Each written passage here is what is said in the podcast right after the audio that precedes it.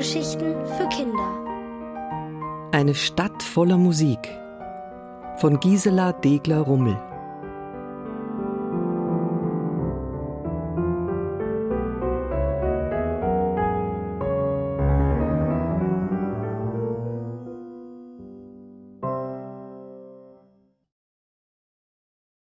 Luzi spielt Geige. Zum Geburtstag bekam Luzi eine Geige geschenkt.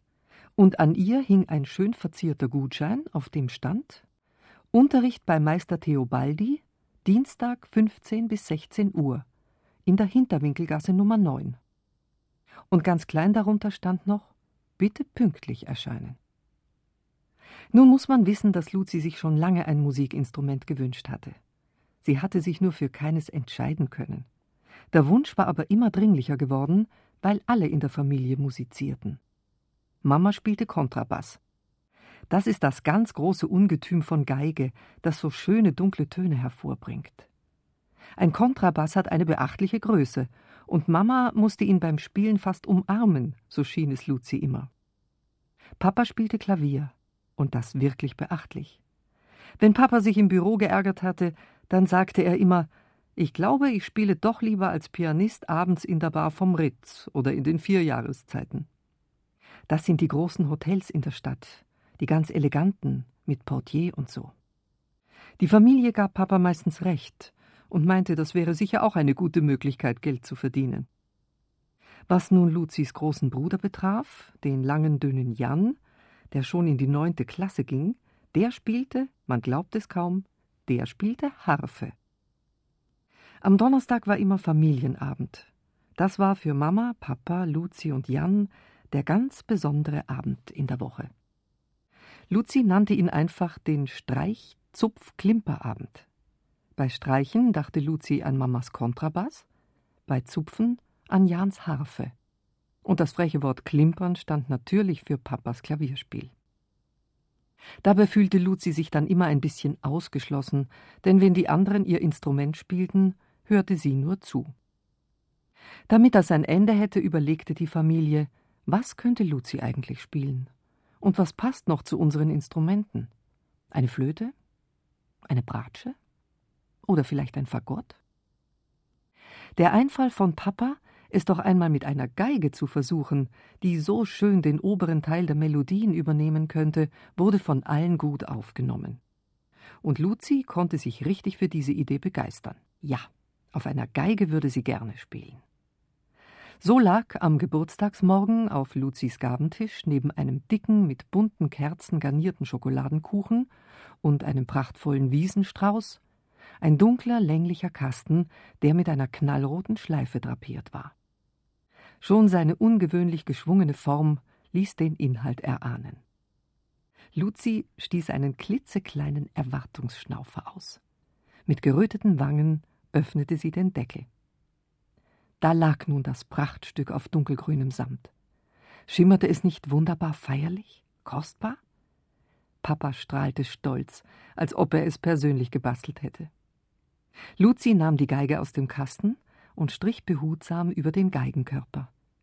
Ein kurzes Seitenzupfen, dong, zauberte ein Lächeln auf ihr Gesicht. Dong, dong.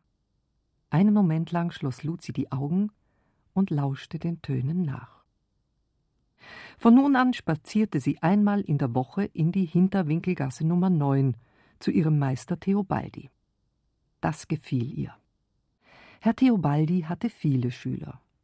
Vor Luzis Stunde war ein pickeliger Rothaariger aus Luzis Schule dran. Wenn sie den vor dem Haus traf, an seinem Fahrradschloss hantierend, dann wusste Luzi, heute bin ich etwas zu spät. Traf sie ihn auf der Treppe, wobei er immer rot wurde, denn sie mussten in der Kurve der Treppe eng aneinander vorbei mit ihren Geigenkästen, dann musste Luzi, heute bin ich pünktlich. Oben war die Glastür von Herrn Theobaldis Wohnung immer schon einen Spalt geöffnet. Luzi spielte Tonleitern rauf und runter und kleinere Stücke für Anfänger. Es war gar nicht so einfach, klare Töne auf der Geige zustande zu bringen. Manchmal, wenn sie zu Hause eine ganz bestimmte Melodie übte, trat sie vor den großen Spiegel im Flur. Dann nahm Luzi eine kerzengerade Haltung ein. Ein paar Mal atmete sie ruhig durch. Dabei dachte sie an Herrn Theobaldis Worte. Der Anfang der Melodie war einfach, das wusste Luzi. Den konnte sie schon gut. Das Kompliziertere kam später. Aber daran gleich zu denken, das war nicht ratsam. Man muss einfach glauben, dass man es gut kann. Klang ihr Spiel jetzt nicht schon richtig gut? Luzi schloss einen Moment lang die Augen. Töne umschmeichelten sie, hüllten sie ein, und langsam wie auf Zehenspitzen träumte sich Luzi als großen Star des Philharmonischen Orchesters von Mailand. Oder besser von New York? Hey, was machst du denn hier? Jans Stimme brachte Luzi schnell in die Wirklichkeit zurück. Luzi zuckte zusammen. Einen Moment lang musste sie sich fangen, und dann wurde sie wütend. Mit einem Mann hast du mich erschreckt, fuhr sie ihren Bruder an und machte ihrem Ärger Luft. An einem Dienstag nun geschah es, dass Luzi den rothaarigen Jungen aus der Schule nicht traf.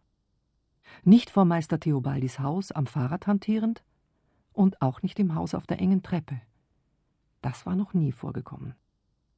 Luzi wunderte sich. Oben war die Glastür von Herrn Theobaldi geschlossen. Auch das war ungewöhnlich. Luzi horchte. Da hörte sie eine Geige spielen die spielte eine zarte, getragene Melodie. Sie brach kurz ab und begann dann wieder von neuem. Die Melodie schwang sich empor, wurde heiterer, fröhlicher, klang wie zwei, drei Geigen zusammenklingen mögen, jauchzte, jubilierte und wurde dann langsam wieder ruhiger und sanfter. Luzi wusste nicht, wie lange sie so gestanden hatte. Sie lauschte und fühlte sich wie verzaubert, wie in einer anderen Welt. Irgendwann verstummte die Musik. Es herrschte einen Moment völlige Stille. Dann hörte Luzi von innen Schritte auf die Wohnungstür zukommen. Sie wurde geöffnet und Ach, Luzi, dich hätte ich ja fast vergessen, komm herein, rief Herr Theobaldi. Haben Sie eben gespielt? fragte Luzi wie aus einem Traum erwachend. Herr Theobaldi nickte. Hat es dir gefallen? fragte er. Ja, ja, sehr, stammelte Luzi und errötete. Da huschte ein kleines Lächeln auf Herrn Theobaldis Gesicht. Das breitete sich aus und sprang in seine Augen. Und dabei sah Herr Theobaldi so glücklich aus, wie Luzi ihn vorher noch nie gesehen hatte. An diesem Dienstag von 15 bis 16 Uhr, bitte pünktlich, spielte Luzi ihre Geige erstaunlich leicht, ja geradezu fehlerfrei oder kam es ihr nur so vor?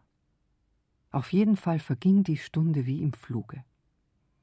Später auf dem Heimweg mit dem Geigenkasten unter dem Arm wunderte sich Luzi immer wieder über ihren Meister Theobaldi. So glücklich hatte er noch nie ausgesehen. Und während sie daran dachte, machte Luzi zwei, drei Hopser, und dabei hüpfte der Geigenkasten kräftig mit.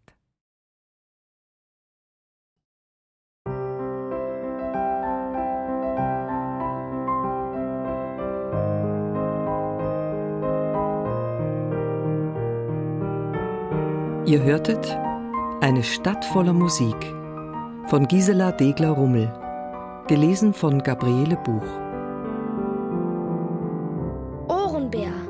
Hörgeschichten für Kinder in Radio und Podcast.